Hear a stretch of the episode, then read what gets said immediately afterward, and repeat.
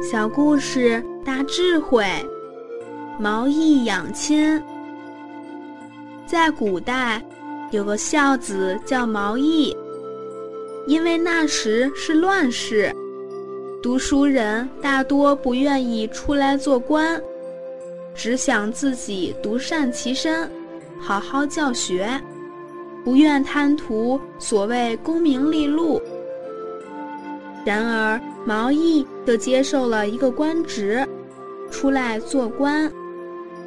他的一些好友就觉得他不可以这样做，因此就看不起他。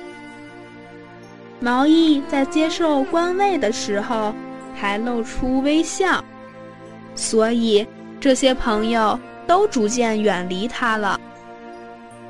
过了一段时间以后。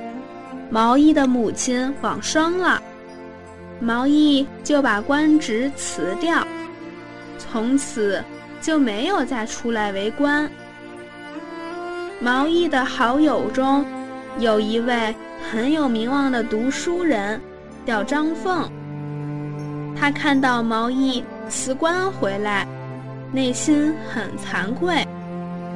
他说：“毛义当初这一笑。”是为谁笑的？我挨饿没关系，怎么可以让我的母亲挨饿？他是为了奉养母亲，心生欢喜。等母亲往生以后，他要保守气节，就不愿带出去。这是通权达变。